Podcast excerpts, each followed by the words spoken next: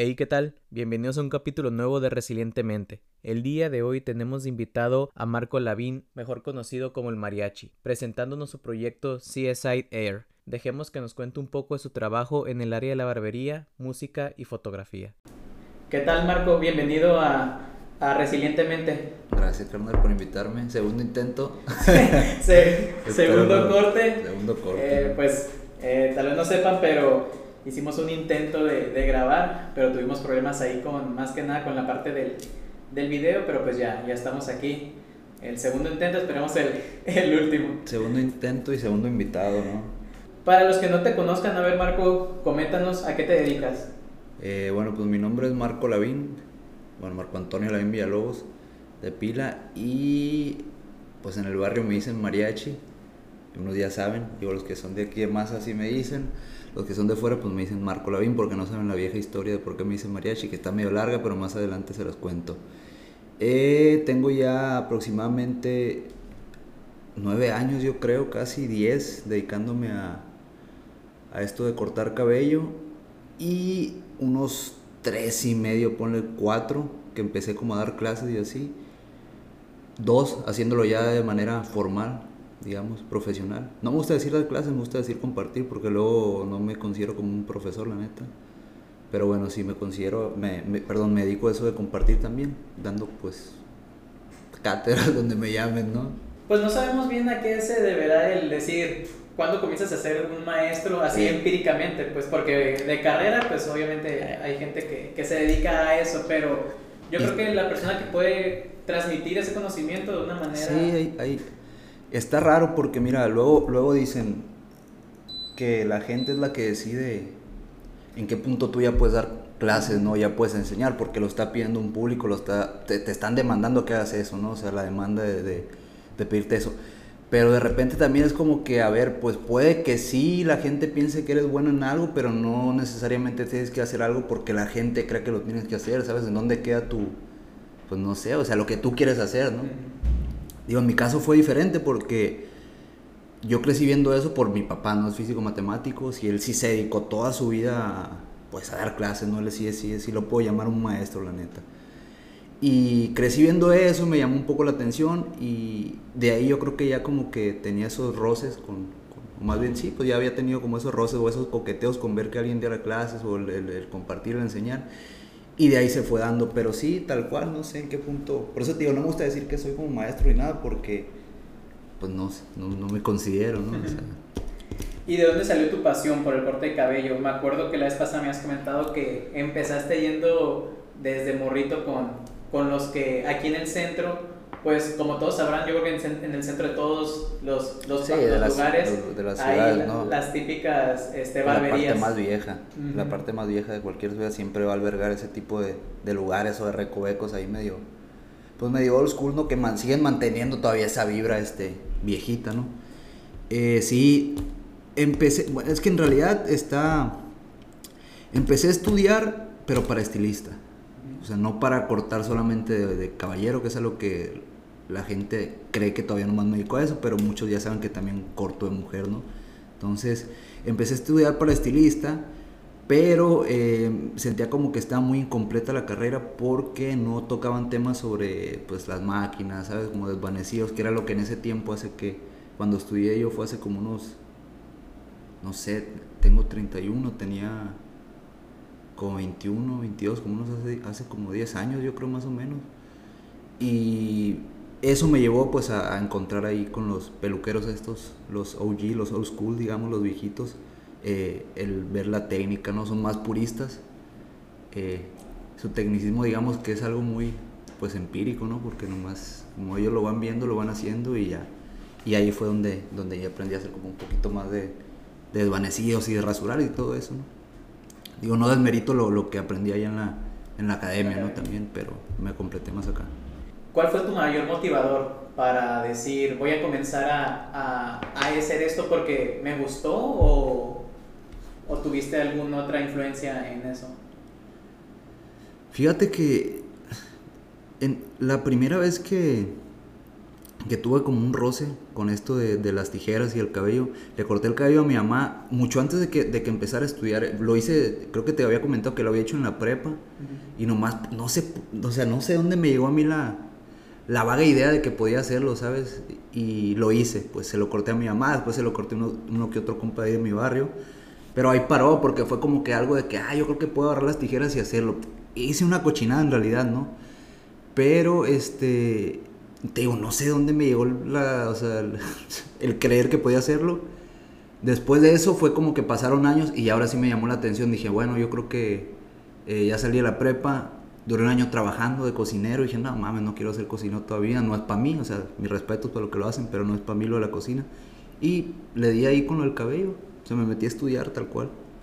no es una carrera así muy larga, ¿no? O sea, regularmente dura dos años, dos años. Es más práctica que más práctica. y con cursos te vas perfeccionando. Sí, vas, vas, vas agarrando, vas agarrando, pero regularmente todas duran dos años, dos años y algo, ¿sabes?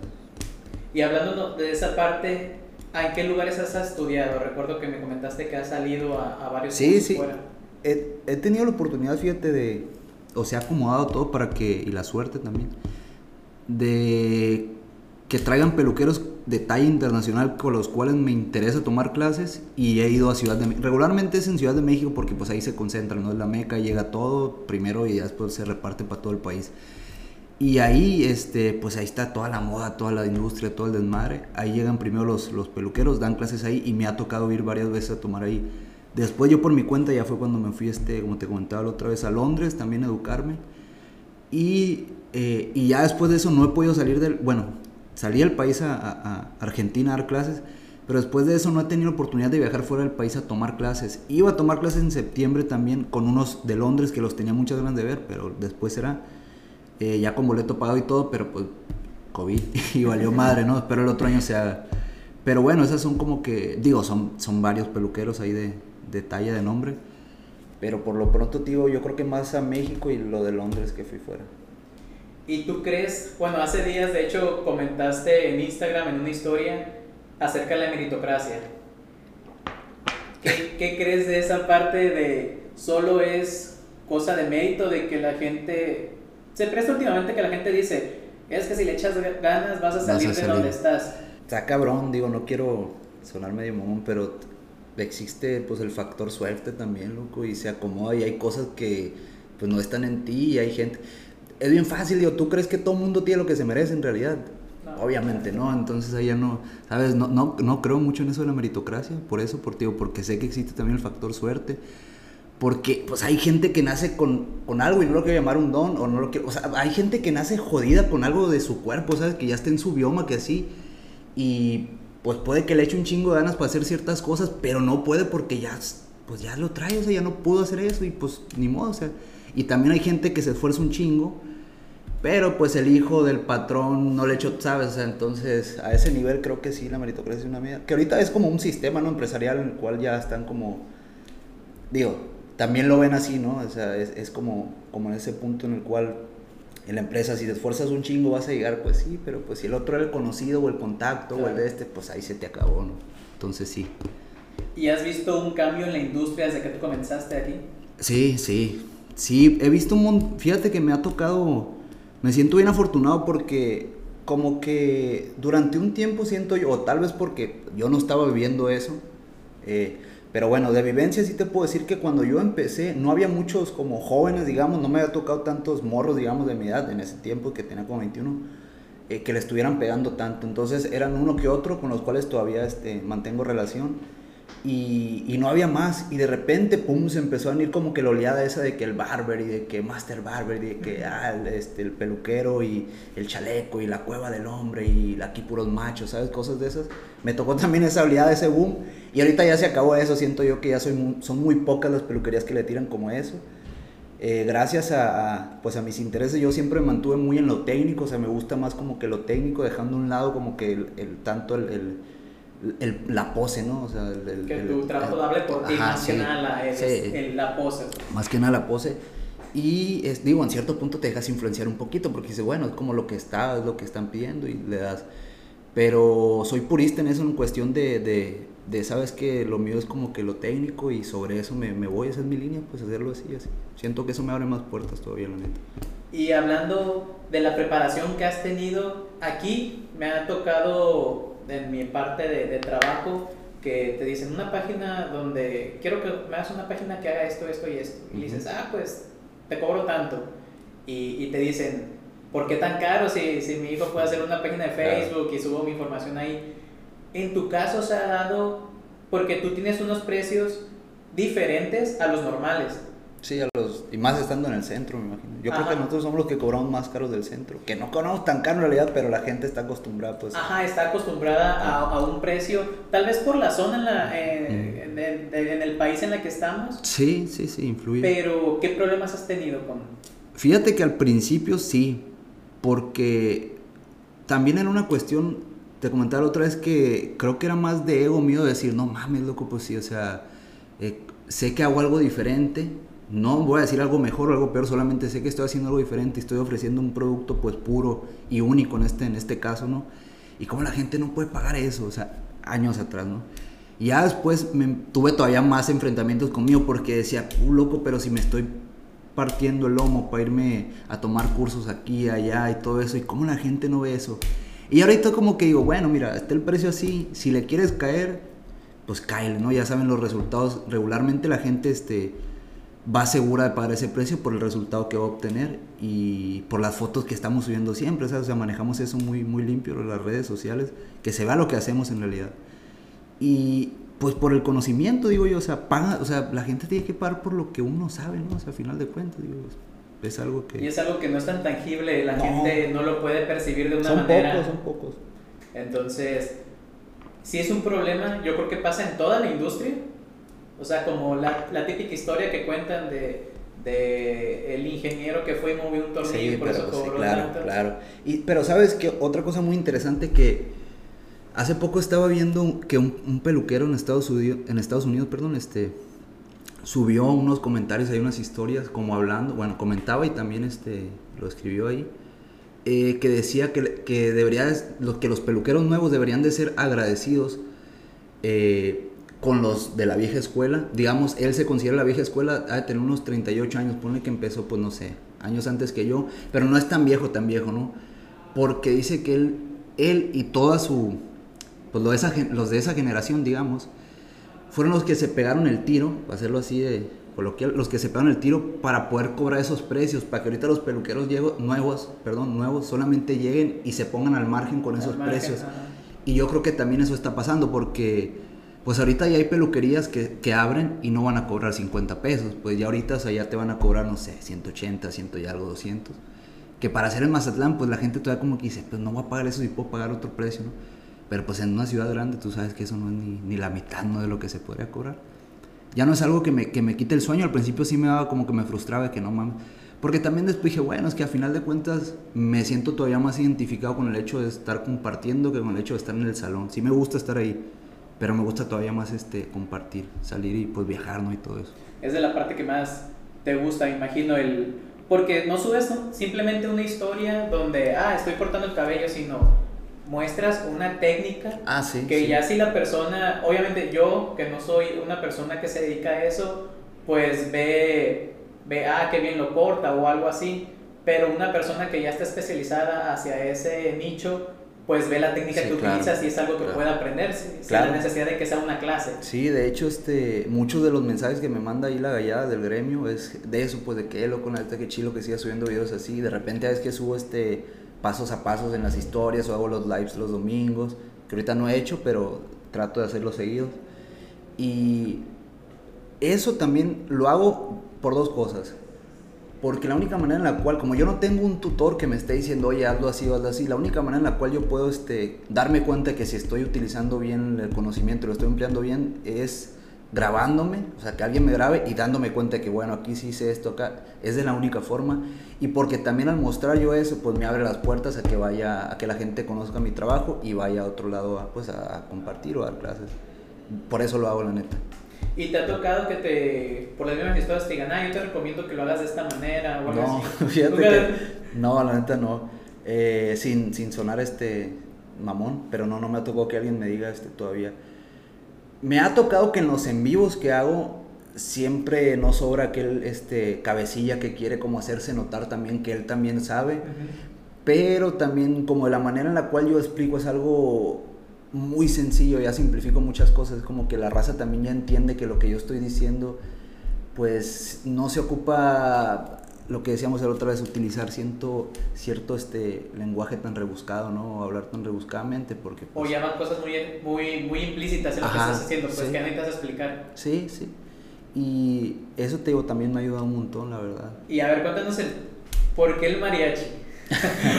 Antes de que se nos olvide, porque... Eh, cuando estaba, tenía que, no sé, unos 7 o 6 años.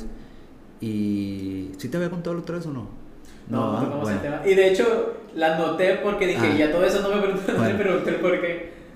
Tenía como 6, 7, 8 años. Tenía el cabello largo. De por sí he hecho un petón, la neta, ¿no? Ahorita ya pues ando rapado, ya, o sea, ya la raza sabe que desde cierta edad yo dije, no, me voy a quedar pelo, mejor me rapo. y, pero bueno, cuando tener cabello, digamos, más cabello, eh, pues tú también lo tienes muy lacio, loco. Yo también soy de cabello muy lacio y también lo dejaba largo, de hecho. Pero no sé por qué se me hacía un, pues un cabezón, pues y me decían cabeza de sombrero de mariachi porque tenía el cabello muy largo, loco. Te voy a enseñar fotos, loco. Pero se veía, o sea, te daba muy, pues no tenía ni un corte ni nada, no me lo dejaba largo. Y como que también, pues a cierta edad, como que ah, los morrios de que habla la cabeza de sombrero de mariachi está muy largo, ¿no?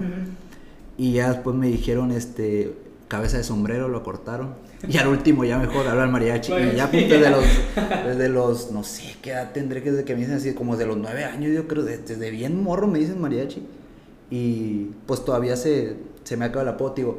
Nomás la gente de aquí de Masa sabe que me dicen así, yo creo regularmente. Y un tiempo sí, sí también otros de fuera, porque como ya era un, pues un nickname, un apodo que ya tenía, eh, pues me dije, me voy a colgar de eso y le voy a poner a la peluquería que se llama el mariachi, ¿no? Y sonaba chido, algo mexicano, tradicional acá, ¿no? Y ya, bueno.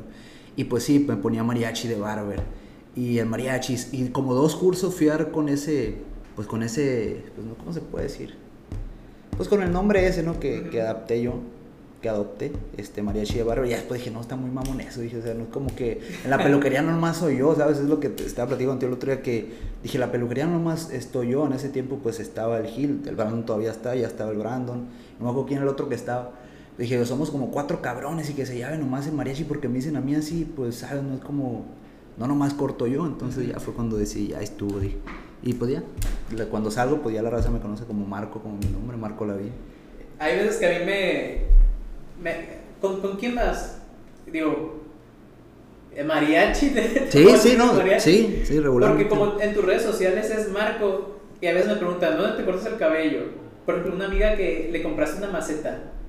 A la, bueno, más bien le compré un cuadro, ¿no? Ah, y me, regaló la, me regaló la maceta. Ajá, este, Ahí la tengo, de hecho. No sé si ubicas a, si lo acompañó su novio. Creo que sí, pero no me acuerdo del vato. Es que luego, como un chingo de raza también. No y él me dijo, oye, el vato corta, corta la barba. Y le dije, sí. Me dijo, ¿y cómo lo busco? Ah, pues el mariachi. Y dije, no, ya Marco la vi. Sí. Pues todavía hay raza que, que, que, yo escucho que les estamos cortando el cabello, cualquier servicio, no sé, y que les marcan y ontas aquí con el mariachi. Y ya, ya saben que se fue a cortar el cabello, ¿no? Pero como que es regularmente, tío, gente o de aquí de más o gente que como tú, que tiene ya tiempo cortándoselo conmigo y que le tocó esa transición de, del apodo, digamos, allá nomás quedarme con el nombre. Con sí, porque si lograste, llegaste a tener serigrafiado afuera. Sí, sí, sí, sí, pusimos ahí en, en, unas calquillas ahí con vinil y sí decían el mariachi. Después duramos como un año, yo creo, dos sin nada, porque estaba trabajando bien el, el, el si dejarlo en Seaside o Seaside Hair, Seaside Connection, y hasta que podía se quedó en Seaside Hair. Y cuando salgo a dar clases, pues Seaside connection, ¿no? Por este rollo de la conexión, del uno a uno, del, ¿sabes? De eso. Y así se quedó. Entonces ya nomás es Seaside y así estamos en las redes. Tú comenzaste aquí y fuiste a tomar cursos a Guadalajara. Cuando, cuando comencé aquí, cuando salí a estudiar de aquí, me fui a Guadalajara eh, un mes.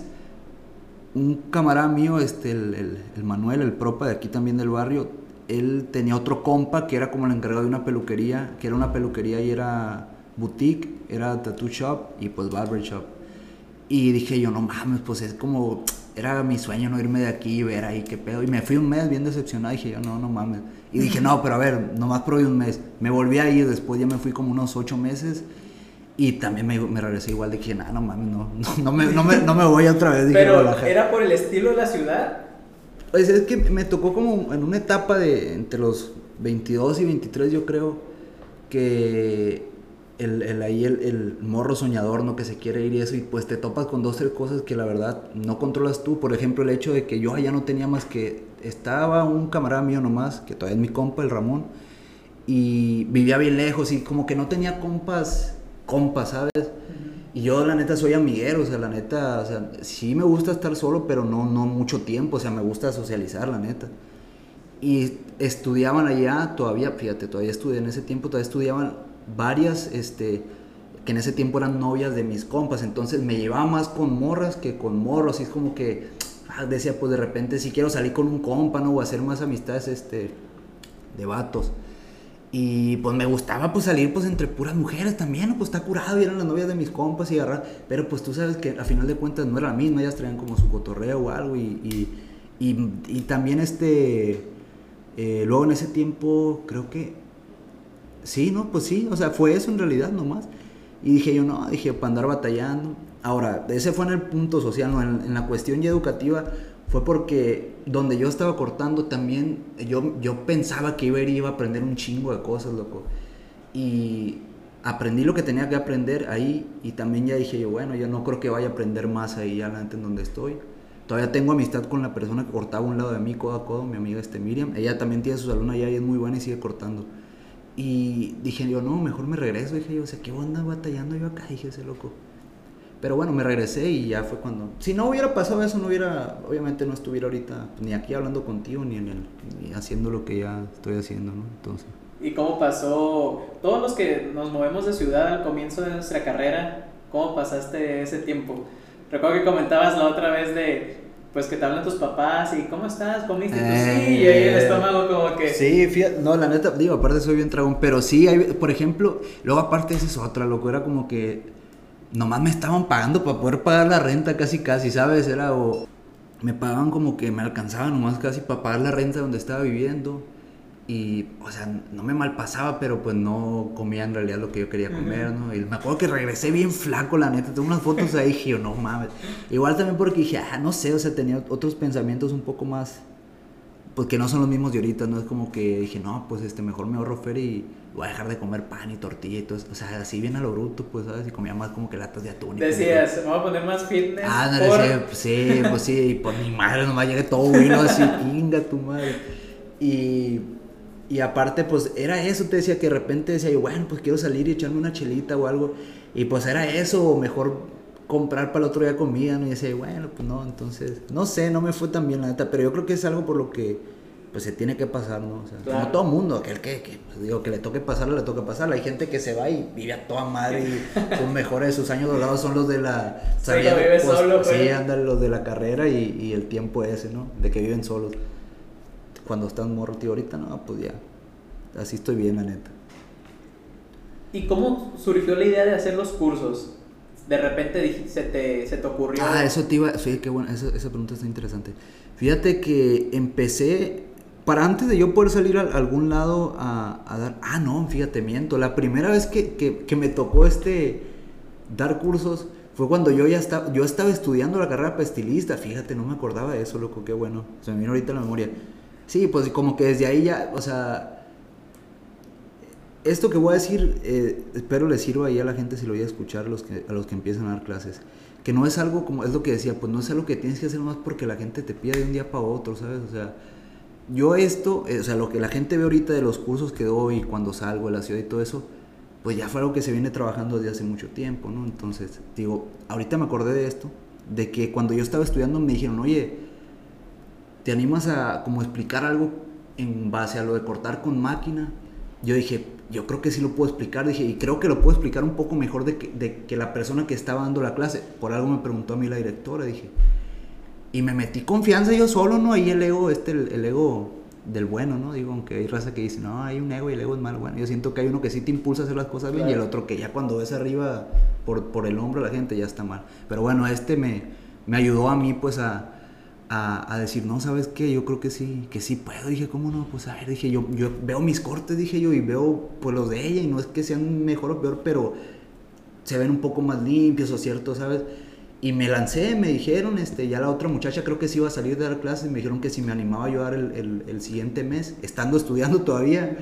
Y dije yo, pues chingue su madre, dije, ¿qué tiene? Estaba más morro, la neta, también, te digo, tenía como 21, 22. Y sí, y me jalé, y me llegaban varios, varios compas de aquí de mi barrio, ya decía desvanecidos, y era como que eh, ahí medio la sensación, porque te enseñan ahí nada más como que eh, para los que saben del cabello, ¿no? de que la 1, la 2, la 0, y no te enseñaban con la 0, que es como lo más corto, lo más difícil de desvanecer, y yo ya hacía eso, entonces ya como que me dio el plus.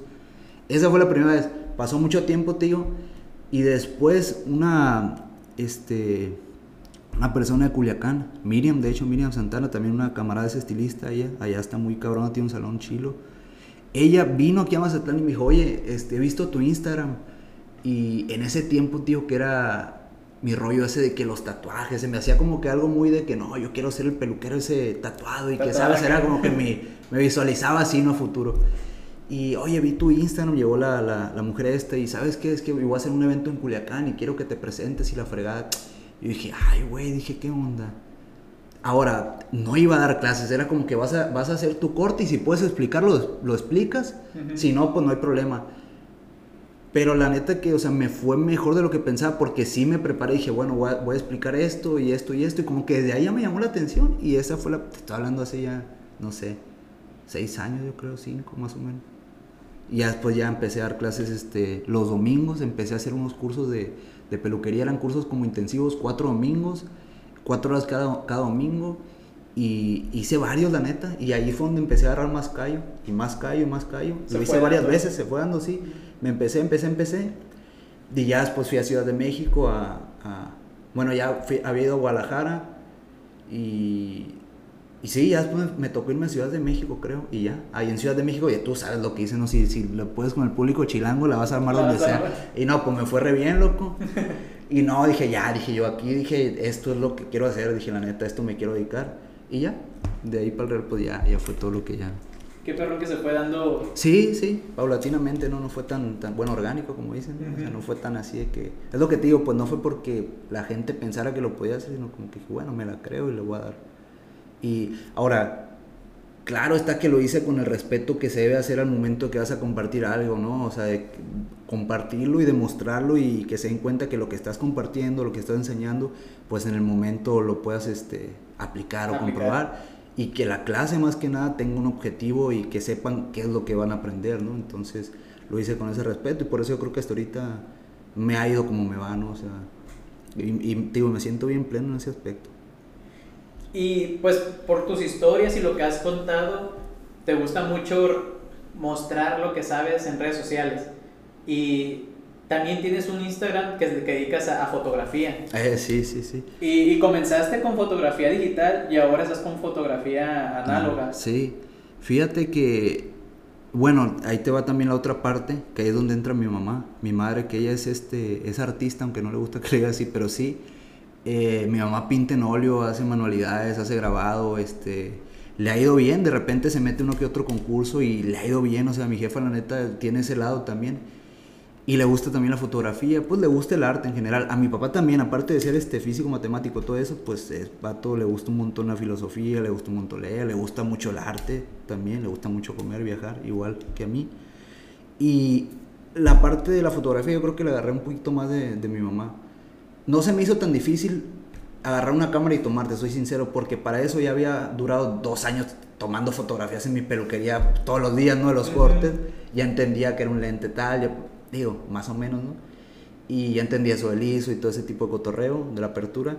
Y ya cuando lo hice en la calle, que dije, bueno, pues a ver, eh, me gusta un chingo el blanco y negro, los que, los que ya saben, tú ya sabes, me gusta mucho el monocromático. Y ahorita no he subido casi nada de. Bueno, sí, subí hace, un poquito, me invitaron a tomar fotos aquí en la de, la de la marcha que hubo el domingo. Ah, es cierto. Y que las fotos que subí fueron tres y nomás tomé seis. En realidad dije, bueno, la mitad las voy a subir también. No quería subir tantas. Y bueno, regresando a lo, otro, empecé a tomar y dije, a ver, ¿pero qué puedo tomar? Pues dije, pues aquí en el Mazatlán, en el barrio, hay un chingo de personajes. O sea, no era nada nuevo en realidad. Yo creo que hay mil gente que hace eso. Pero dije, bueno, me, identifico, no me da pena decirle a alguien de que, güey, te puedo tomar una foto. O sea, alguien que yo vea que, que, puede llamar la atención o que llama la atención. Y así empecé. De hecho, nomás que ya quité muchas de esas fotos, eh, pero tenía al principio eran fotos nomás de puras caras. De hecho, era lo que te enfocas porque me acuerdo que hasta tenías un, un, lente 50 que habías adaptado, ¿no? Sí, sí, de hecho todavía lo tengo y un tiempo también este mi este mi ahí mi compadre el Damián, Damián Núñez, que también se dedica a, lo de hacer videos y todo eso, me prestó un lente que tiene, un Sigma y está muy chingón, me lo prestó como dos, tres días y con ese me di vuelo porque eres un 85 1.8 creo, no sé, está muy chingón la neta.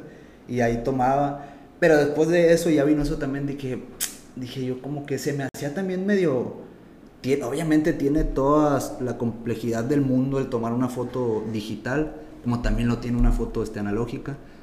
Pero no sé, me trajo más nostalgia el, no darme cuenta de, que, de, qué es lo que estoy tomando hasta cuando ya lo revelas, ¿no? No, y aparte de tomar el... Hace poco había visto un, un video donde el fotógrafo decía, aprende a tomar fotos analógicas para que cuando vayas a tomar una foto lo hagas bien desde el comienzo. ¿Por qué? Porque en la digital puedes tomar las que te alcancen la memoria, pues. Y en una análoga. Sí, no, son 34 o 24 ya. entonces sí.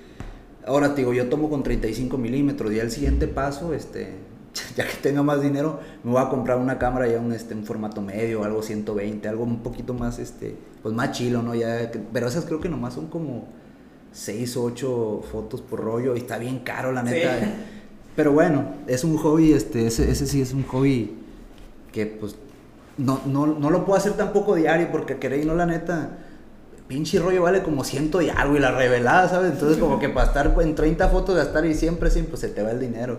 Pero cada que puedo sí tomo, la neta. Sí, yo, unos amigos, este, Daniel y Diana, son, ellos, su novia estudió sociales y tenían una cámara, ah, la tenían análoga porque se las habían recomendado ahí en en la carrera ya no se utilizaba. Se utilizaba mucho. De hecho, en la UAS había ah, pues revelaban blanco y negro porque ahí, ya no revelan, pero. Ah, órale. Pero sí, sí, sí. Y, y, la tenían de adorno, pues. Y ellos veían que me gustaba mucho tomar fotos.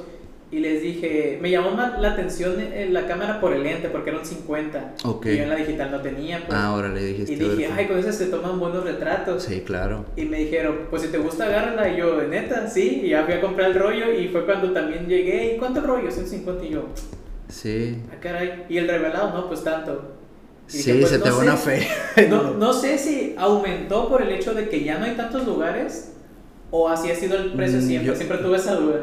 Ah, fíjate, hace poco subió, eh, porque hace poco yo, yo compraba todavía en, bueno, hace como un año, en 80 y algo, y ahorita ya está en 100 y algo, entonces sí. Ah, entonces sí. Pero, y no creo que haya subido por la demanda, porque todavía, o sea, siento que que se puede explotar más todavía este rollo de que la gente tome con la lógica. Otra vez, otra vez mucha gente está volviendo a tomar. Pero yo todavía no me topo aquí en Mazatlán, no he tenido este tanto pues la suerte de toparme con, con más gente que, que, tome. Uno que otro conozco y casi los que sigo pues son de fuera. Debe de haber más, yo sé, pero no, no me ha tocado. De hecho siempre he tripeado el, el, el hecho de, digo, algún día me voy a, querer, me voy a aventar una, una expo, no mía, no, sino invitar a raza que se aviente cosas con, con pura cámara analógica, estaría chilo. Y, y, vas a ver que sí, después lo voy a aterrizar bien, porque sí he tenido, sí he tenido ya como que la, ahí el, el, el pues el roce, la comezón esa, no de hacerlo, pero bueno, ya pues será. Y aparte de la fotografía y el corte, ha sacado música. Ah, pues una canción, bueno, una y la otra la hice, ya está grabada, bueno, dos, una, este, esta que se llama Kurosawa, bueno, por el director Akira Kurosawa, es uno de los directores pues, que más me gustan, blanco y negro también, eh, por ahí del, pues, no sé, son películas muy viejas las que hizo. Tiene una muy buena, la que se llama Los Sueños de Kurosawa, y esta que se llama Los Seven Samuráis, Los Siete Samuráis, que hago mucha, pues, agarré ciertas cosas de ahí y por eso hice la canción. Aparte me gustaba mucho el hip hop y nunca había escrito nada, la neta. Pero ya me ya me había llamado como la atención escribir volvemos a lo mismo, eso cuando escuchas algo y, o ves algo y dices, yo creo que lo puedo hacer. o sea, lo haga, no sé, o sea, crees, sabes, no sé. Digo, no, sin cuestión de decir, yo creo que lo puedo hacer mejor, no sé, pero dices, bueno, yo creo que lo puedo hacer y tengo algo que decir. Y pues en la cuarentena ahí me llegó la, la lucidez y me puse a escribir y, y, y te digo, tengo amigos que pues rapean desde hace mucho y otros que están haciendo un montón de música, que aquí en Mazatlán y en la República ya son bien conocidos y también tengo un amigo que es beatmaker y es productor y es una chingonería. aparte del Brandon, que el Brandon también trabaja ahí conmigo, trabajamos juntos y también hace música, el güey es un musicazo. Bueno, y también otra cosa que los que no saben antes de eso, yo ya había tocado el bajo con un grupo que teníamos de este como de hardcore ahí melódico cuando en aquellos tiempos y ya había viajado también, salimos, fíjate, fuimos a Tijuana. No, loco, tenía 17, 18 años, fuimos a Guadalajara, a Guadalajara, a Tijuana, a Culiacán. ¿A dónde más chingados fuimos? No recuerdo, pero fuimos a varios lados, o sea, le dábamos bien.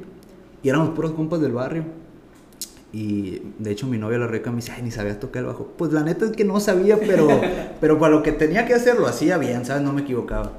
Y bueno, eso ya lo había... Igual nadie escucha el bajo. Yo toqué el bajo y, no, empecé a escuchar el bajo hasta que empecé a tocarlo. Es lo que te iba a decir, sí, es que el bajo regularmente lo escucha la gente que o que toca o que tiene cierto conocimiento de la música porque pues dices, como, si no, ni lo escuchas, no es como... Lo sientes, pero, no, sabes que está ahí. Claro, claro. Y Ah, bueno, entonces este, ya había hecho eso y no sé, dije, ah, pues me voy a jalar ahí a escribir. Eh, salió entre, entre, en una plática y en una, no me acuerdo si fue, en, te iba a decir, fue en una borrachera, pero no me acuerdo si fue una borrachera o si fue en realidad algo que, de que mi compa me dijo, ahí tengo un, este, un beat que hice que no sé qué, qué onda, te lo paso y escribes algo. Y yo, dale, le dije. Digo, yo sé que ese güey hace cosas ya de, pues internacionales, el morro está muy cabrón, el, el Pedro, el Six. Y me lo pasó y le caí, le caí con, haz cuenta que me jalé ahí al, pues al estudio donde están ellos, con un montón de cosas escritas, pero nada, ¿cómo se puede decir? Eh, entrelazado. Pues sí, nada entrelazado, ¿no? Fue nada más así y como que, y la neta hay varias cosas que no borré, que tengo ahí, que no puse en la canción, que yo sé que después lo voy a poner, porque la neta están buenas, o sea, que digo yo, está bien, eso es ese pensamiento. Y lo, lo vi más que nada como como pensamientos, dije, como sentimientos, pensamientos, este, y los voy a transmutar al papel, dije, no, los voy a materializar en, en, pues en escritura, ideas. Y, y, así quedó. Y bueno, ahí le hicimos video, me hizo el paro este el Damián, mi compadre también, que pues digo, Damián Núñez es su nombre de pila y ya Kid Gallo es cuando es el artista, ¿no? Pero el Damián Núñez se dedica a todo esto de grabar y todo eso. vamos a invitar a que Sí, no, cómo no. Sí, claro. Y el Damián Núñez se dedica a vas a grabar, ¿no? A hacer este, diseños, estudio diseño creo, y es una máquina para eso de, hacer videos y, y me grabó un video, fuimos a Mármol el domingo y dale, dale ahí compadre, y fum, y ay, ahí salió. Qué perro. Sí. Ah, bueno, te decía, y hice otra, pero esa quedó ahí nomás, la grabamos y todavía la tengo, pero no la pudimos este, masterizar por ciertas situaciones, ahí no la hemos mandado, yo creo que después voy a tener que hacer otra, pero bueno. Pero sí, ya está, iba mi carrera musical. pues está muy perra la rola, ¿eh? Ya, gracias. Yo este, al principio la había subido solo a YouTube, ¿me acuerdo? Sí, sí, sí. Y ahí la estuve escuchando y después la subieron a, a, Spotify. sí. De hecho, yo creo que sí sigo a, a Kid Guy, si mal no recuerdo. Y fue, o subiste una historia, pues estabas con él, pero como en el estudio. Ah, sí, sí. Y dije, va a sacar rola este güey. Sí, de hecho. Y sí, al tiempo vi que la sacaste y dije, sí, ya, güey, voy a salir. Sí. Porque se nota, o sea, esa actitud de yo puedo hacerlo, pues, como tú dices, no estás diciendo yo puedo hacer algo mejor, igual, sino yo puedo hacerlo y me late y lo hago, pues, que es más o menos la, la ideología que, que, casi toda la gente que emprende, ya sea como, como en un negocio o artísticamente, pues es algo que trae, ¿no? Sí, claro, claro. ¿Y cómo ves en este, en este paso que diste la industria musical? ¿Sí te gustaría darle me, gustaría, la neta, me gustaría seguir, o sea, es más, estoy seguro que voy a seguir escribiendo cosas. No sé si las voy a llevar ya al punto otra vez de grabarlas en rimas y así, pero que voy a seguir escribiendo sí, porque sí me gustó, o sea, me sentí como, como pleno, ¿sabes? Como que decía, no sé, o sea, tal cual, o sea, me sentí muy pleno haciéndolo y, y haciendo que rimara también como que, órale, y bueno, eh, van a decir que, pero tú ya lo escuchaste y tiene muchas partes en inglés porque el rap, pues, o sea, en realidad, pues el hip hop o el rap este vienen de allá de Estados Unidos. Es como sí, no creo que haya algún. Sí, dije, bueno, pues también. mariachi y de repente haces acá. Sí.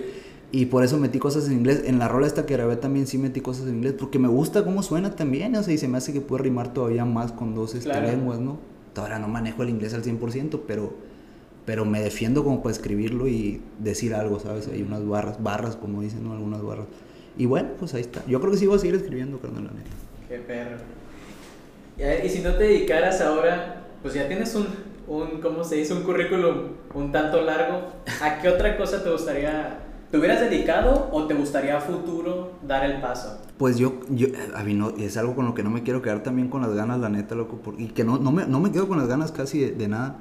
Pero siempre me, ha llamado también la atención meterme algunas clases como de actuación o algo así, carnal. Este, pocos saben, yo creo que mis amigos cerca, mi papá, mi mamá saben, este, la Rebeca, mi mujer, sabe también que siempre la neta me gustaría meterme esa madre. Y bueno, pues ahí, de hecho el Damián hizo un video, el Kid Gallo me invitó a salir ahí de... De hecho lo subiste hace poco, ¿no? Cuando ya tiene mi, rato. Cuando mi compadre me invitó y, y yo, yo escuchaba las canciones porque lo sigo más como en Spotify, este, a él y a Brandon, sus, sus rolas.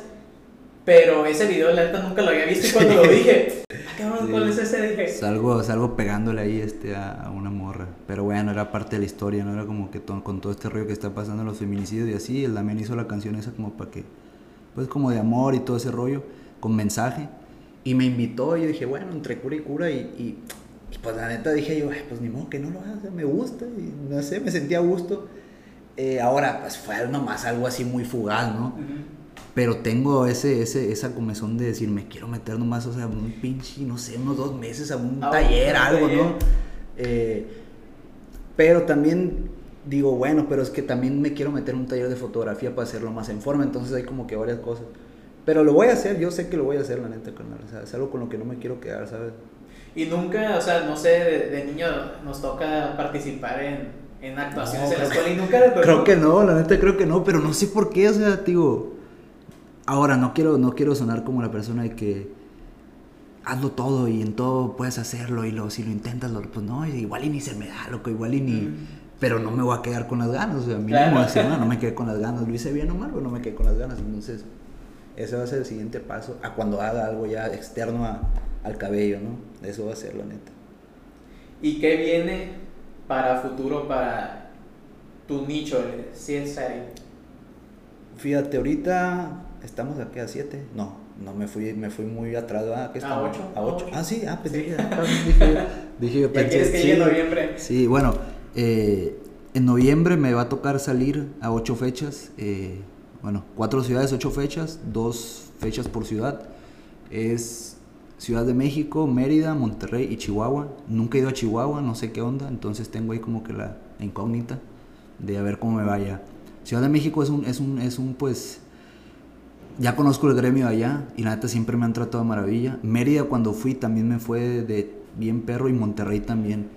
Eh, a Ciudad de México ya he ido muchas veces, la neta, entonces voy con la seguridad de que, de que va a estar chilo también. En todos los otros lados, pero Chihuahua no lo conozco, entonces tengo la incógnita. Y ando todavía haciendo... Eh, tomé unas fotos hace poco, bueno, contraté a alguien que tomara fotos, al Tapia, no sé si, si lo ubicas al Tapia. Creo que es de aquí, bueno, toma fotos muy buenas el vato también. Y armé como una... No fue una colección porque en realidad solamente nos enfocamos en el cabello pero armamos unas fotos. Yo nunca había contratado a alguien para que tomara fotos, te soy sincero, porque todas las fotos las tomo yo, ¿no? Pero llega un punto donde no es la capacidad, sino también el instrumento y todo eso, pues ya no te da, no, yo no tengo la cámara que él tiene, ni, ¿sabes? O sea, todo lo que él lleva para tomárselo ya en cuestión de estudio y profesional, ¿no? Entonces dije yo, bueno, le tengo que hablar a alguien más porque esto ya no me está dando, ¿no? Eh, tenía la idea de cómo hacerlas, tío, pero pues no, no tengo yo una pinche cámara como la que él tiene, ni, ni todo eso. Y le hablé, eh, pues te cobro tanto, mi hijo. Le dimos un domingo, hice seis modelos eran. Todos, muchos, bueno, dos o tres ya los han visto ahí en mis redes sociales, los otros no, creo que eran nuevos, según yo. O creo ya había subido a todos. No sé, el caso es que eran seis y, salió eso, pero eso solamente va a ser para, para la gira, esta pequeña gira, porque estoy armando un, con cada foto, bueno, no con cada foto, pero quiero de cuenta hacer de que la foto y escribir como que algún pensamiento que tenga que ver con la foto y con el cabello, pues que esté relacionado a y enfocado, pues que tenga una finalidad de, de aprendizaje, ¿no? Y eso fue lo último que hice, digamos, que me llamó la atención hacer. Ahora, no he escrito aún nada, la neta porque todo lo estoy como que pensando, pensando, pero yo creo que ya me tengo que poner a escribirlo y a materializarlo y quiero hacer como un librito de eso, del cabello. O sea, no, no tan largo, pero que tenga imágenes y como, ah, mira, esto, no sé. Ahí, ahí lo tengo, ahí lo tengo, nomás que todavía no se, no se, no se concreta, pero sí. Y para a pasar a la parte final de la, de la entrevista, ¿cuál es tu definición de éxito? Ah, buena pregunta. La otra vez me preguntaron en este. La primera vez que me invitaron a hablar fue eh, en Hablemos Merca y también me preguntó eso el Robert Merca. Bueno, no, no, es más, creo que ni me preguntó, yo nomás de metiche ahí dije, vi el éxito, ¿sabes? Como que ahí les va. Eh, pues yo creo a ver, el éxito siento yo que de por sí es algo que tiene que ser personal, ¿no? O sea, cada individuo, cada persona define el éxito como él quiere. Pero el mío, yo creo que es este ya, ¿no? O sea, es como, me siento, pues la neta, muy exitoso en ese aspecto porque he podido dominar cosas que antes no podía dominar, ya las pude alcanzar, ¿no? O sea, técnicas, no sé. Uno de los sueños que tenía era salir del país como educador o compartiendo, dando cátedras, y ya lo hice y es algo que también dije yo, no mames, loco. Entonces, ahorita, pues, creo que eso sería, ¿no? El poder dominar ciertas técnicas, disciplinas, poder palpar los sueños que, que he tenido, materializar ideas y, no sé, tener salud, carnal, o sea, que estén bien los tuyos, que estés bien tú. Eh, con eso yo creo que ya me considero exitoso. Te digo, la, la definición que muchas personas tienen, eh, no puedo decir que todos, pero pues están confundiendo el éxito con la cuestión monetaria. Entre más dinero tienes, eh, entre más más bienes tienes, este, más exitoso eres. Pues tal vez para ellos sí, ¿no? Para mí la neta es punto y aparte la cuestión este, material, la cuestión este, monetaria. No tiene nada que ver con lo que yo piense del éxito. Porque digo, al final de cuentas, eh, la otra vez lo dije también ahí en el, con, este, con los de Merca, de Hablemos Merca, que puede que, que hay una persona que no sé, o sea, que le gusta barrer y le gusta barrer un chingo y tal vez cobra nomás 10 pesos por barrerte la banqueta, loco. O 5, o un vaso de agua. Y la barra y la barra bien chingón y se siente a toda madre con eso y, y, al final dice, no hombre, pues yo me considero bien exitoso porque barrí aquí la banqueta y la barrí de esta manera y me quedó bien perrona y se va a gusto a su casa pleno, pues entonces eso es. Y también la cuestión esta de, de, de la felicidad de que ya ahorita la gente la ve como, como algo que se tiene que alcanzar y, y siento yo que es algo que es con lo que se tiene que vivir día a día, ¿no? Un También estado... un estado ya, ¿no? O sea, ahí nomás está muy difícil vivir feliz todo el tiempo, ¿no? Por más que haya gente o estos coaches de vida que le dicen de que te arreglas, no es cierto, o sea, está muy difícil. Pero sí, lo que, lo que yo creo que sí se puede hacer es que a los momentos no tan buenos o no tan agradables, verles algo de pérdida eh, no tan negativo o aprenderle algo ahí, ¿sabes? Para que no te pase lo mismo el otro día, ¿no? Pero digo, allá entraríamos a cuestiones más de, de determinismo y de, todo ese siento que es demasiado. Pero pues así, así veo las cosas, Estaré viendo otro podcast con... Sí, filosofando. sí, sí, filosofando ya un poco más. De hecho, este, el, en un live pasado me preguntaron, y ahí tengo la pregunta, fíjate. De hecho, voy a el celular porque, porque justamente platiqué con este chaval que me preguntó, que fue una de las mejores preguntas que me han hecho, la neta. Dame un segundo nomás porque, porque la guardé y le dije, oye, güey, la voy a guardar. Se la respondí en ese momento. Me agarró bien en curva, pero se la puedo responder. Pero se, me borró porque seguí otra hora hablando del corte de cabello. Y dije yo, ¿quién habrá sido este cabrón que me preguntó eso? Porque estaba muy buena la pregunta. Y hace poco subí, una, subí esta, las historias de la meritocracia y todo ese rollo de decirle no compitan, no esto y la fregada. Y me dijo el vato, oye, este, no sabía que te interesaban estos temas y la fregada. Y le dije, no, pues la neta es algo que tengo poco como que adentrándome, pero sí me gusta. Me dijo, yo fui que te hizo la pregunta la otra vez y le dije, oye, güey, ¿te, ¿te, acuerdas de, cuál fue la pregunta? Le dije, porque estaba muy buena. Y aquí la guardé, fíjate. Y de hecho aquí la tengo y le dije, la voy a guardar porque la voy a atacar, le dije, este fin de semana porque la quiero hacer bien. Me puso, fíjate, Marco, en tu otro live dijiste algo sobre Hegel que me dejó pensando, me puso, ¿cuál es la tesis y la antítesis que se hace, bueno, me puso, ¿cuál es la tesis y la antítesis que hace que llegues a tu técnica, la cual supongo que es pues tu síntesis. Y dije yo, bueno, fíjate este cabrón, o sea, se fue ya por otro lado, pues más filosófico, ¿no? Y pues me, no sé, o sea, si dije yo, qué loco, nunca lo había visto desde ese punto, hasta ese día que ese güey me preguntó. Pero si es algo que yo creo que, que, que, hay que tomar en cuenta, o es algo en lo cual yo sí me quiero como que enfocar mucho, ¿no? En el presentar, pues, la tesis, o en, pues sí, presentar la tesis, después venir con la antítesis, yo solo hacerla sin necesidad que alguien externo este, la haga, para que me presente la antítesis de él, y al final podía terminar con la síntesis, ¿no? Eh, no sé cuándo lo voy a hacer, pero está bonito ese, esos temas también. Y fíjate, más ahorita que está pasando mucho el problema de la radicalización, que es pues a mí me gustan, no sé, eh, tales galletas de chocolate negro y las personas que publican en mi Instagram que los de chocolate, chocolate blanco los voy a los voy a pues los voy a eliminar y solo me voy a quedar con las personas que le gusta lo que a mí me gusta entonces cuando llega un momento en que tu ambiente que ahorita por desgracia por la pandemia y por, por la tecnología estamos muy enfocados a que nuestro ambiente es nuestro celular entonces llegas a salir a la calle y te tropiezas con alguien y, ah, ¿quieres una galleta? Te una galleta de chocolate blanco y, y, y, se, y se, enoja la gente como de que, ¿por qué me das una galleta de chocolate blanco? Si a mí me gusta la... Y, y se comienza esa radicalización en vez de hacer eso que te comentó el muchacho, el, yo creo que esto es pues, mejor. digo, dale, dale. Y te cuestionas el, pero ¿por qué es mejor? ¿Por qué lo considero mejor? Y llegas, esa, es, esa en realidad es la filosofía, el, el cuestionarte. Pues, eh, sí, tal cual. Digo, ahí no por nada está este, no por nada existe pues la dialéctica, ¿no? En esta, en la cual tú pones algo, yo después te saco otra cosa y los dos al final pues llegamos a, a un acuerdo, tal vez resolvamos algo, tal vez salen más dudas, pero, pero pues es lo bonito, ¿no? O sea, es cuando ya... Digo, también filosofar, no sé, ¿no? digo, hay gente que...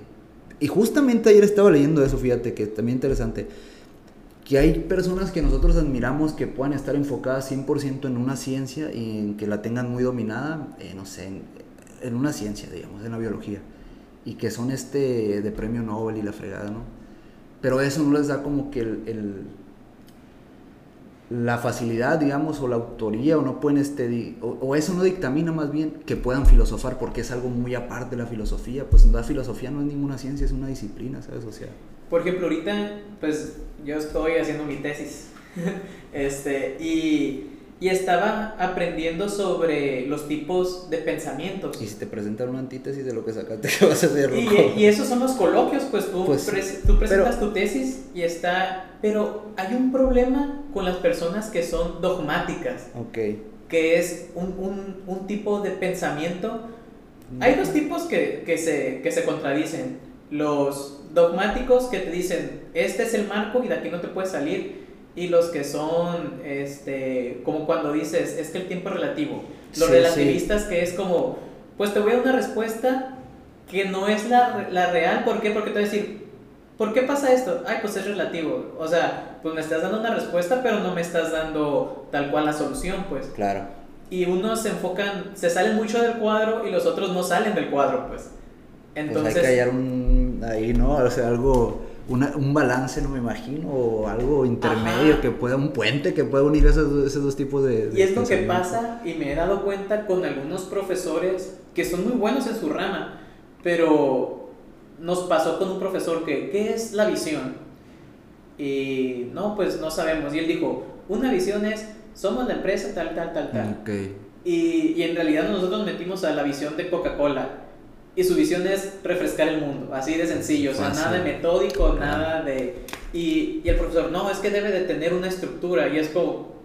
Pero pues no, o sea, también es la empresa más grande del mundo, no, puso a un practicante a hacer la visión, pues. y es el ejemplo, ¿no? Ajá, entonces ahí entramos en debate en por qué, pues, este, respetamos su, su conocimiento, pero hay una antítesis de una empresa gigante que, que está contradiciendo lo que usted dice. Entonces ahí es cuando la persona debe tener esa facilidad de, de, decir, bueno, voy a investigar y voy a dialogar, pues. Sí, sí. Pues sí, tal cual, digo, no, yo todavía en esto del cabello no me ha tocado sentarme, bueno, sí tengo amigos, de hecho, más de Argentina que sí, de repente intercambiamos más ideas y llegamos a este punto, este bonito de la dialéctica, de estar como que yo veo lo tuyo, tú ves lo mío, así está el rollo y a ver si hay una solución, si no, pues seguimos viendo, ¿no? Pero no me ha tocado todavía sentarme como cara a cara, o sea, en, en, buen rollo, como que platicar con alguien y decir, mira, es que yo veo el cabello de esta manera, este, ¿tú cómo piensas ahí? Porque, pues no se ha dado, porque la gente, o sea, desgraciadamente, eh, estamos tan metidos a que lo que es, es, y ya no, ya no te lo cuestionas. Eh, pues una de las cosas bonitas de la filosofía es eso, ¿no? Que pues hay que cuestionar todo, digo, hay que verlo todo como si fuéramos niños. Un niño le sorprende todo, ¿no? Un niño toca, agarra, ve, se cuestiona, le sorprende todo. Es El método socrático, ¿no? Que lo que te iba a decir, bueno, si Sócrates ya lo, ya lo había dicho, ¿no? Que era, este le gustaba mucho estar entre los jóvenes y, y no quiero sonar misógino, entre entre las mujeres porque dice que problematizaban todo. Entonces, pues un niño también no ve algo y es como que, ah, cabrón.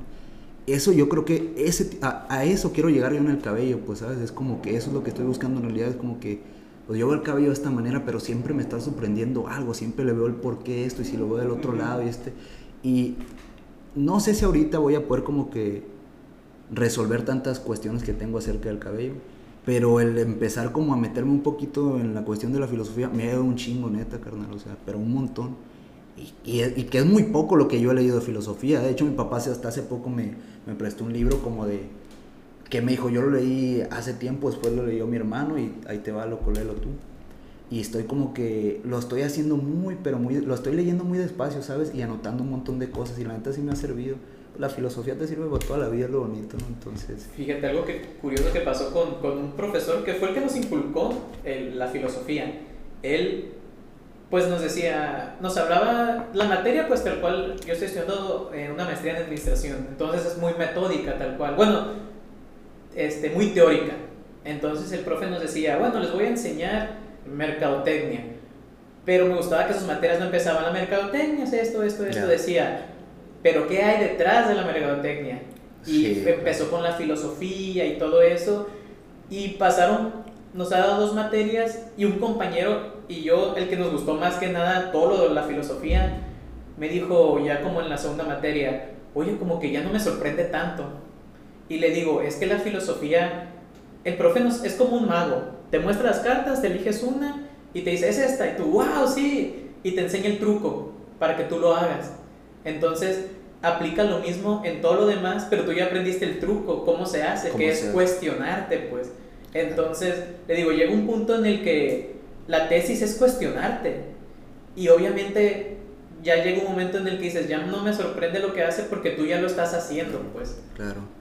Entonces, se me hace algo que, que, que, es sencillo de, de, de implantar y que lo empieces a, a, practicar, pues, y nos daría un poco más de, de ser mejor con la otra persona. ¿No se ha escuchado la, la teoría del huevo? He escuchado el, el, el pues el, el, como el nombre ese, pero no, no sé. Que se supone que lo que hace es que tú eres todas las personas. Cuenta la historia de un muchacho que se muere y llega un ente por él y le dice, ¿me vas a llevar al cielo? Y le dice, no, vas a reencarnar. ¿En dónde? En un monje de los años 80. Y él dice, pero pero ¿cómo voy a reencarnar en, en, algo pasado si yo soy del 2020? Y le dice, es que el tiempo no funciona así. Claro. Y, y le dice, pero ¿y cómo funciona? Es que llega un momento en que le da como la solución de que le dice, es que tú eres todos. Y, va, y cada vida vas aprendiendo algo a llegar a un punto donde tú ya aprendiste todo y eso te da una idea de, te encuentras a alguien que piensa diferente, pero radicalmente diferente, no en el hecho de decir, puedo compartir un poco de su idea, sino es algo malo, no sé, a los perros se les puede tener en el techo, en el sol, porque son animales. Y tú dices, pues no, o sea, son seres vivos, pues. Pero te da la idea de decir, bueno, tal vez soy un, yo, un yo más güey. Pues puede ser, no sé, de eso que estás, es, este, eso que estás diciendo está chilo. Justamente hace como un mes y medio me prestaron un libro que se llama eh, muchas vidas, muchos maestros, que habla de eso, de la reencarnación. Y el vato que está, o sea, está buenísimo el libro, loco, porque, eh, para no hacerte la larga, la mujer esta este, va al psicólogo, el psicólogo se empieza a dar cuenta que en sus terapias de... ¿Cómo se llaman cuando te, hipnotizan? Se me fue el nombre. ¿Recesiones? Recesiones, sí. Se da cuenta que viaja, o sea, la morra se empezaba a acordar de puta madre de los años de los 1900, de no sé, de 1800 de repente y, se dio cuenta de eso. La mujer había tenido creo que como 80 y algo vidas y también se dio cuenta que cuando llegaba a cierto punto como en el trance en el cual ella moría en esa, en esa recesión, digamos, y pasaba a reencarnar en otra vez, ya en otra vida, en otra persona, en ese punto se le metían otros espíritus, por, decirlo así, o algunas este, otras energías, que eran los maestros que él le llamaba, que la intención de él era que encontrarse mal con esos maestros porque era como alcanzar como ya la iluminación, pues entonces eran los momentos más lúcidos de él cuando estaba ahí y que, ah, y hacía, apresuraba las, las sesiones para que se muera ya, para que más rápido llegue el, maestro y se meta rápido y a ver qué le puedo sacar de información. Entonces está buenísimo, loco. Y el vato, o sea, se supone que el vato era un cabrón estudiadísimo y que no creía nada en ese tipo de cosas y Está bien interesante. Se llama Muchas vidas, muchos maestros. Te lo recomiendo, loco. Está buenísimo. Y habla de eso, de eso.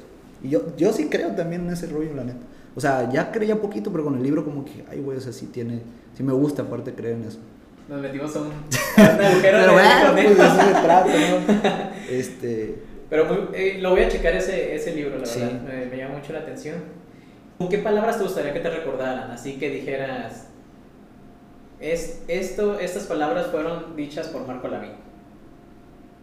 Ay, güey, sí me agarraste en curva, loco. O sea, hay tantas frases que...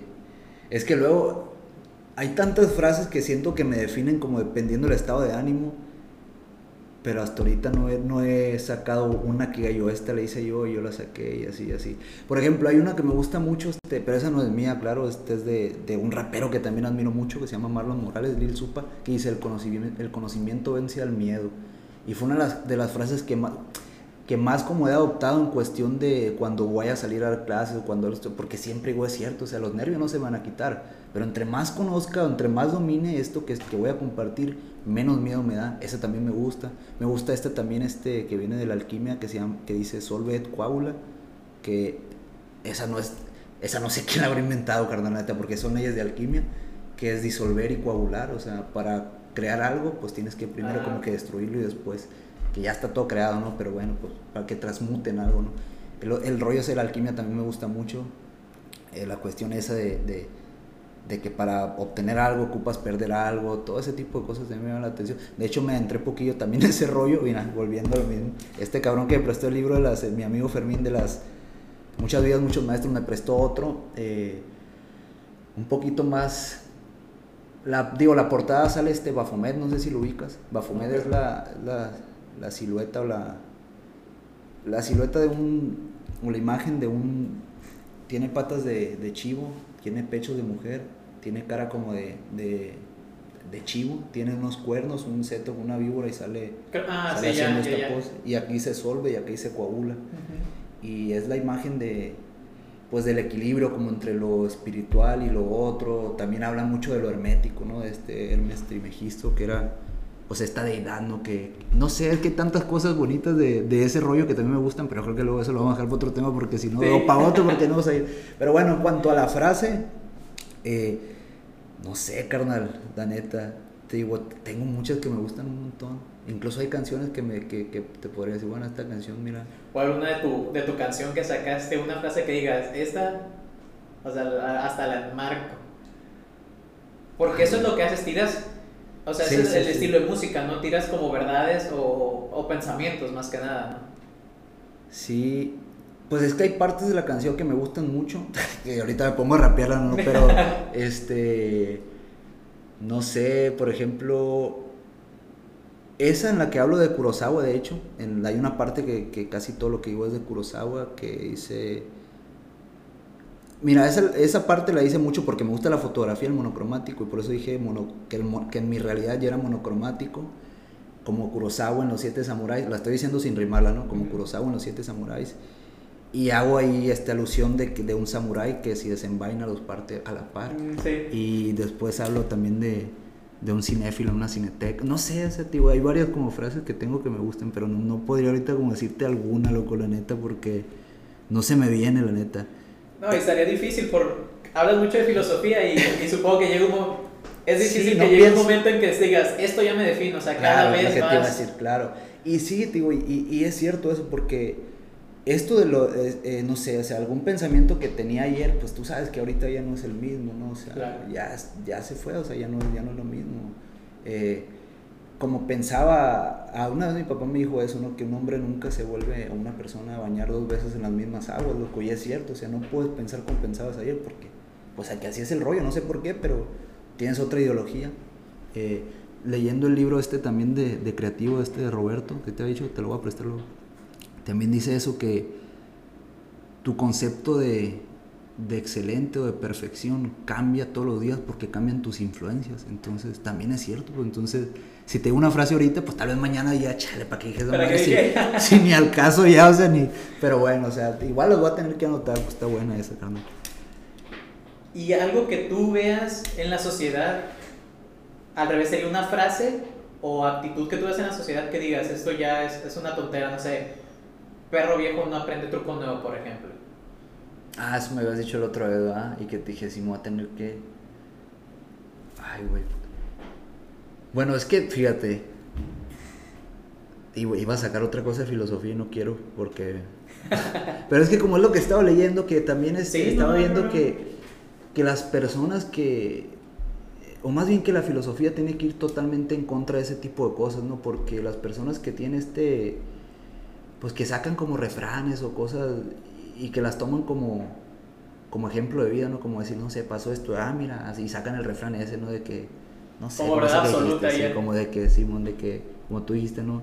Eh, chango viejo no aprende maroma nueva, ¿no? Y cosas así, pues dices, trae, o sea, pues no sé, yo creo que hay que romper con eso, porque sí, ay, o sea, puedes hacer como, puedes aprender cosas, tomando el ejemplo este que dijimos, ¿no? Puedes aprender cosas nuevas totalmente. No hay edad para que aprendas nada. A cierta edad vas a tardar más en aprenderlo, la neta, nomás, pero yo creo que no hay edad. Pero no sé, también ahorita no se me ocurre alguna que diga yo, no manches. Y eso que soy de barrio, carnal, y ahí en el barrio hay tantas cosas que yo, ay, que tal vez de morro era como que iba yo también con esa corriente porque pues vas creciendo, ¿no? sí, no, pues es esa es la cultura que te envuelve, pues. Claro, claro, este, eh, sin entrar a muchos temas, pues vas creciendo, ves, ves que el y alguien que tenga sobrepeso, si le dicen el gordo, está bien. Y el gordo, eh. Y si el, moreno, pues el negro. Y sabes, es como lo vas viendo así. Ya pues dices, ay, güey, pues igual no era tan por así, tan por ahí. Pero pues así ya no me puedo regresar y, y, ¿sabes? Y, sí, no, y cambiarías tal vez lo que eres actualmente. Totalmente. Que ahorita digo, a veces me cuesta porque. Por, porque, por, por lo mismo, porque pues así crecí, ¿sabes? Pero trato ya de darle otro sentido. Entonces, ahorita ya me salió otra vez del tema. Pero bueno, si me entendiste o no, después lo vamos a volver a platicar, yo creo, con la neta. Y algo que ya nos dijiste lo de la actuación, pero otra cosa que, que la gente no sepa de ti y que tal vez diga, ah, no, no, me lo imaginaba. Eh, por ejemplo, con Memo le, le, gustaba Caballeros del Zodíaco, por ejemplo. Ah, bueno, y algo más así. Eh, veo mucho anime. No tanto como el, como el que quisiera ver, pero sí veo anime, que más me gusta mucho. Pues de chiquito fui gimnasta, fui karateca, fui boxeador. Pues eso, eso, no sabían de mí. Bueno, los del barrio sí saben. ¿Qué más? Este. Pues no sé, loco. Me pegan ataques de pánico seguido. Eso no mucha gente lo sabe. Ya lo dije. Eh, no sé. Pues yo creo que hasta ahorita eso. Que me gusta mucho. Bueno, yo creo que ya. Me gusta mucho ver películas. Eh, me gusta, series, fíjate que no me gusta tanto ver series. Eh. Sí veo, pero no me gusta tanto. Yo sé que ahorita la gente está más pegada Por el seguimiento que se le tiene que dar. Pero yo soy más de películas. Y pues no, es que yo creo que todo lo demás lo, lo dejo muy, muy plasmado ya en lo que subo, en, así. Eh, no sé. Ya, ya, ya después a ver qué se me ocurre, tío, si nos volvemos a juntar y platicar, carnal. Claro. Muchas gracias por la, por la entrevista. No, a ti, carnal. Este, pues eres una persona que sobre el conocimiento que has tenido y sobre la plenitud que, que tienes, como tú dices, hay un ego que, que, es el que tú no te has dejado dominar o que no, no has querido implantar. Pues. Y de hecho de la entrevista pasada me acuerdo los inicios que tú comentas y que recuerdas mucho a los cuates. O sea, me, ah, me llama mucho la atención es el de los, que, los primeros que ah, en mí. Sí, sí. Sí, pues digo, fue, está plasmado, ¿no? Ahí se, se inmortalizó ahí la, con la fotografía, digo, ya con la frase, pues ahí se sumó todavía como para que la gente se diera cuenta de eso, porque y a final de cuentas hay, hay, hay como gente o amigos que están ahí que, igual no ocupan ni... Ah, te decía que igual hay gente que está ahí contigo y que no necesariamente te ocupan estar diciendo que yo estoy aquí contigo, carnal, ¿sabes? O sea, que no dijeron en Argentina que te están bancando, pues que están ahí contigo, que están ahí. Y los cuates pues han estado conmigo desde que empecé a cortar cabello, los cabrones. Pues no por nada, los traigo ahí siempre conmigo y para arriba y para abajo. Y, van a la casa ahorita que, que ya tengo tiempo que no vivo con mis papás, no todo el tiempo este, los visito y estos cuates van y les hacen el paro de que oh, falta sacar las bolsonas de basura o el agua, ¿sabes?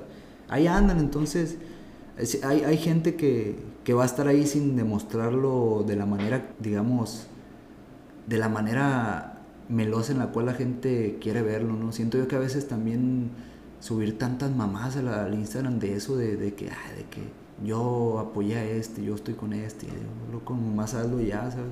claro. Y los cuates ahí están.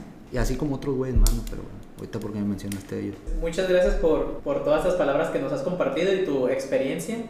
Las redes sociales donde te puedan seguir. Sí, digo, pues en, en Facebook hay dos.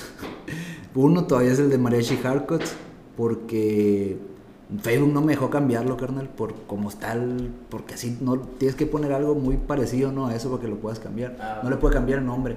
Y hicimos otro nuevo que se llama Seaside Hair también. Y ahí está. Cual, cual sea, los dos subimos cosas. En Instagram es solamente Seaside Hair. Y el mío, el personal, es marcolavin.seaside. Y el de las fotos es marcolavin.foto, pero en inglés, o sea, P-H-O-T-O, Photoflow, así, Marco. Y tengo otro también de, el de la música, pero ni el que había hecho. Sí, no lo. Bueno, no, porque ese, ese, ese nomás como que subo cosillas muy, mm, no sé, subo también fotografías que tomo más con el celular. Entonces, no sé. ¿Por qué ese no lo sigo? Sí, no, de hecho no tengo tanto contenido. Sí tengo fotos, eh, también, sí tengo fotos. Y ese es, es, ese es Minimal Mark. Ah, Así como está el de este. Como el- tu nombre. Simón, como mi nombre acá de artístico, según. Y ese es, carnal, ahí está. Pues, pues, muchas gracias. No, no, a ti, este, digo, ojalá y sigas haciendo este rollo y que caigan más invitados. Muchas gracias por estar escuchando el podcast Resilientemente. Suscríbanse y compartan para motivar a más personas a seguir sus sueños. Los dejo con un poco de la propuesta musical que nos trae Marco Lavín con su sencillo Kurosawa.